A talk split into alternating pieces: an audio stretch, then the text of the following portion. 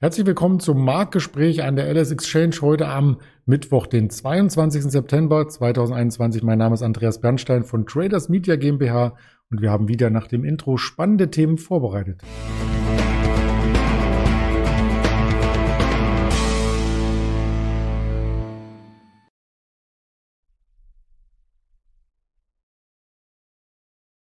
Im Vorspann hat man es schon gesehen. Wir sprechen heute nicht nur über den DAX, sondern auch über den Rohstoffmarkt, insbesondere über Erdgas, über die Gazprom-Aktie und auch über den Logistik. Riesen FedEx, der Zahlen gemeldet hat, was das für Implikationen auf die Deutsche Post hat, das werden wir gleich klären mit unserem Händler Michael, den ich recht herzlich begrüßen darf und hier ins Bild halte. Hallo Michael. Hallo, guten Tag. Ja, der DAX hat ja seine Erholung von gestern etwas weiter fortsetzen können. Damit sind im Grunde genommen alle Kursverluste von Anfang der Woche jetzt wieder revidiert. Müssen die Anleger schon wieder umdenken? Ich denke, äh, also vorerst nicht. Wir sind ja ungefähr auf einem Niveau von 15.400 bis 15.500 Punkten. Die, ähm, die Autobauer oder auch einige andere Zykliker sind auf jeden Fall noch einige Prozente unter dem, was sie im Hoch waren, beziehungsweise auch nochmal 10, 20 Prozent drunter. Deswegen könnte man annehmen, dass der DAX äh, auf jeden Fall nicht schwächer wird in den nächsten Tagen. Wir haben auch im Tageschart eine Ähnlichkeit mit dem Juli gesehen, also eine dynamische Welle nach unten über der 15.000 abgebremst und dann geht's wieder zurück. Also die Geschichte bei der Charttechnik wiederholt sich ja doch manchmal. Ja, genau, sehe ich auch so. Also dem kann ich auch nichts mehr hinzufügen. Ja, deswegen schauen wir auch direkt auf den Rohstoffmarkt, der auch volatil ist, vor allem in den größeren Zeiteinheiten. Da möchten wir heute nicht etwa auf Gold oder Silber schauen, das hatten wir in der vergangenen Woche, sondern auf den Erdgasmarkt. Und da hast du uns spannende Charts mitgebracht. Zum einen den Erdgasmarkt auf fünf Jahre. Da sieht man schon eine deutliche Bewegung, vor allem in den letzten Monaten. Was denn da geschehen?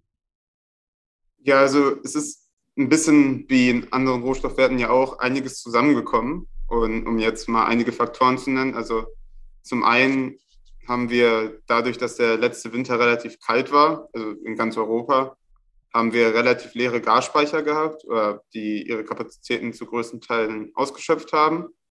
Zusätzlich hatte Asien, also der gesamte Kontinent, aber vor allem eben die südostasiatischen und äh, China, äh, die hatten auch eine deutlich höhere Nachfrage als die Jahre davor, also schon sogar über dem äh, Prä-Corona-Niveau von 2019.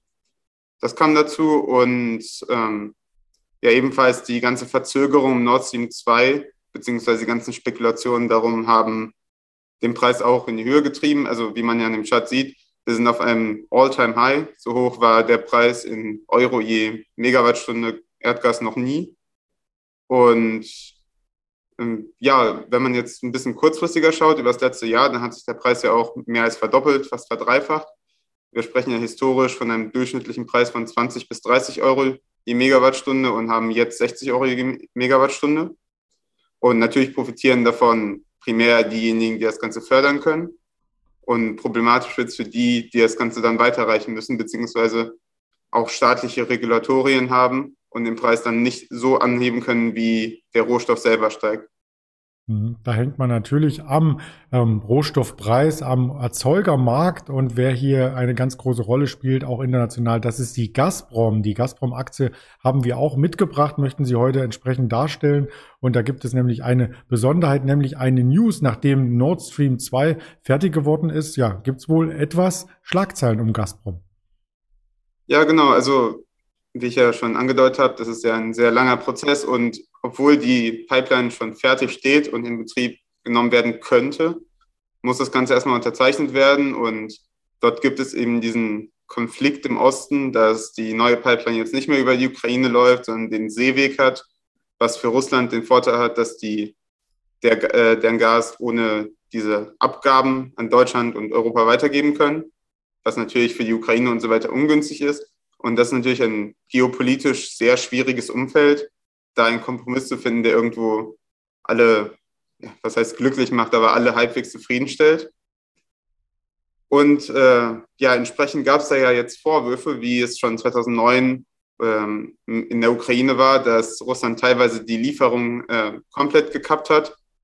Es ist jetzt so, dass äh, Gazprom angeblich zumindest deutlich weniger liefert, als sie es könnten. Gleichzeitig muss aber dazu gesagt werden, dass äh, Gazprom allen Lieferanforderungen, die an sie gegeben wurden, also von den westlichen Ländern, also Deutschland, Großbritannien, Frankreich und so weiter, dass sie dem nachkommen. Heißt, man kann jetzt nicht davon sprechen, dass sie jetzt künstlich verknappen und die, äh, irgendwie ihre Bedingungen nicht erfüllen. Mhm. Also sozusagen äh, für Gazprom, man darf sie nicht ins Abseits stellen, man muss sie auf der Uhr haben und man kann sie vor allem auch als Aktionär auf der Watchlist haben, denn wenn man sich den Chart anschaut, und das tun wir gerade im Hintergrund für alle Zuhörer, die den Podcast im Nachgang hören, da zieht der Kurs heute um 1,7 Prozent wieder an. Ja, genau. Also die letzten Tage hält sich die Gazprom ja auf einem sehr hohen, gleichmäßigen Niveau. Gab jetzt einen kleinen Abverkauf am Montag, aber nichts allzu drastisches. Es wird äh, angenommen, dass dieser hohe Erdgaspreis von 60 Euro je Megawattstunde sich auch noch mindestens bis 2022 halten wird und erst ab 2023 bis 2024 eine Normalisierung von 20 bis 30 Euro je Megawattstunde kommen wird. Heißt, praktisch an jedem Euro, an jedem Tag, wo der Gaspreis so weit oben steht, verdient die Gazprom auch viel Geld. Ist natürlich so gesehen gut für die Aktionäre, die jetzt schon länger dabei waren. Sieht man ja auch am Chartbild. Und wenn man jetzt annimmt, einfach relativ kurzfristig, dass sich das Ganze auch noch auf einem höheren Niveau halten wird, dann wird das der Gazprom sicherlich auch nicht schaden.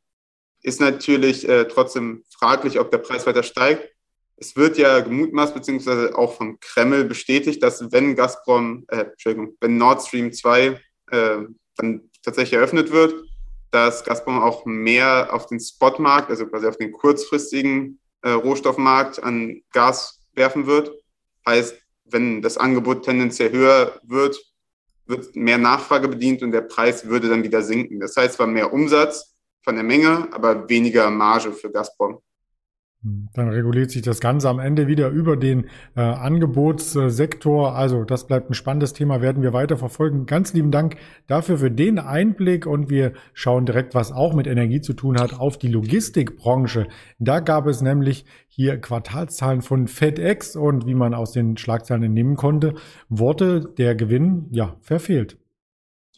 Genau, also die FedEx ist ja bekanntlich der größte oder einer der größten US-Lieferdienste beziehungsweise Logistiker. Und das Paketbusiness war ja sehr, sehr prominent in den letzten Monaten, einfach durch Corona bedingt. Viel mehr wurde versandt, viele mehr Pakete wurden verschickt. Der Briefumsatz an sich ist wenig hochgegangen, aber es geht um diese großen Pakete, viele Retouren und so weiter und davon profitieren natürlich die Logistiker umso mehr. Jetzt musste FedEx aber das erste Mal seit vielen Quartalen ein wenig das Ganze drosseln was man ja auch irgendwo schon an den Erwartungen des Charts sieht, der ja doch etwas äh, wieder runtergegangen ist. Die haben für einen, vor allem für einen amerikanischen Wert mit einem KGV um die 15 immer noch sehr, sehr gute Zahlen, rein fundamental, aber es wird eben kein Wachstum mehr erwartet, beziehungsweise sogar ein Rückgang des Wachstums. Mit anderen Worten, die Anleger erwarten eher, dass äh, sowohl durch Lockerung äh, in Corona-Thematiken oder auch äh, eben die Lust am normalen Einkaufen, die Zahlen für die ganzen Logistiker wieder ein bisschen schlechter werden. Hm, das könnte auch Implikationen auf die Konkurrenten haben, insbesondere auf die Deutsche Post. Die hatten wir ja neulich mit einem Jahreshoch gesehen. Davon hat sie sich auch ein Stück weit verabschiedet mit dem ganz normalen, mit der ganz normalen Marktkorrektur. Ähm, glaubst du, dass dann die Deutsche Post im Gegensatz dazu als Konkurrent profitiert oder auch im Marktumfeld mit schwächer gehen wird? Also ich denke mal, profitieren wird sie nicht. Wenn, dann sind diese Entwicklungen für die gesamte Branche relevant. Ich finde, das ist auch ganz gut absehbar in den E-Commerce-Werten. Also so eine Zalando, eine Fashionette, die sind ja auch in den letzten Wochen relativ also stärker als der durchschnittliche Markt abverkauft worden. Und ich denke, das könnte auch damit zusammenhängen, dass die Logistiker eben schwächere Werte haben werden dass der E-Commerce eben weniger davon profitiert, dass hier mehr Menschen wieder in die Einkaufsstraßen gehen und dort einkaufen und weniger Pakete generell versandt werden, was natürlich auch die Post betrifft. Hm. Und vor allem dann auch Amazon, die ja ein eigenes Liefernetzwerk aufbauen wollen, die nehmen ja dann auch von den etablierten Lieferdiensten so ein bisschen Umsatz weg. Auch das darf man hier nicht unbeobachtet lassen. Das ist also auf alle Fälle auch was Spannendes für die kommende Zeit. Spannend bleibt es heute übrigens auch am Markt, denn wir haben 20 Uhr die Verzinssatzentscheidung. Also im August gab es keine Notbanksitzung in den USA. Deswegen jetzt im September erhöhte Aufmerksamkeit. Was wird Jerome Paul sagen? An den Zinsen dürfte nichts geändert werden. Da ist man sich einig. Aber 20.30 Uhr zur Pressekonferenz werden dann die Themen Inflation, Preisstabilität, Arbeitsmarkt und so weiter auf der Agenda stehen. Also heute Abend könnte es noch einmal volatiler werden und morgen Abend wird es nicht volatil, sondern sehr, sehr spannend, denn da haben wir ein Webinar hier auf unserem Kanal, beziehungsweise das gibt's nur als Webinar in der Webinar-Software. Sie müssen sich dazu anmelden. Den Link gibt's unter dem Video und später dann die Aufzeichnung wird's im Kanal hier geben mit Daniel Saurenz und meiner Wenigkeit DAX 20.000 oder der große Herbstcrash. Kurz vor der Wahl wollen wir auf die Aktien eingehen, die es hier entsprechend ja schwer oder auch leicht haben, je nach Bundesregierung. Und diese Kanäle, die wir hier bespielen mit den Inhalten, die möchte ich auch noch einmal kurz vorstellen. YouTube, den Link gibt es hier hinter dem Symbol Twitter, danach Instagram, Facebook und die Hörvarianten Spotify, Deezer und Apple Podcast unter LS Leerzeichen Exchange. All das zu finden. In diesem Sinne bedanke ich mich recht herzlich bei dir, Michael, für das spannende Interview und wünsche dir einen erfolgreichen Handelstag. Ja, Dankeschön. Ebenso schönen Tag. Bye bye.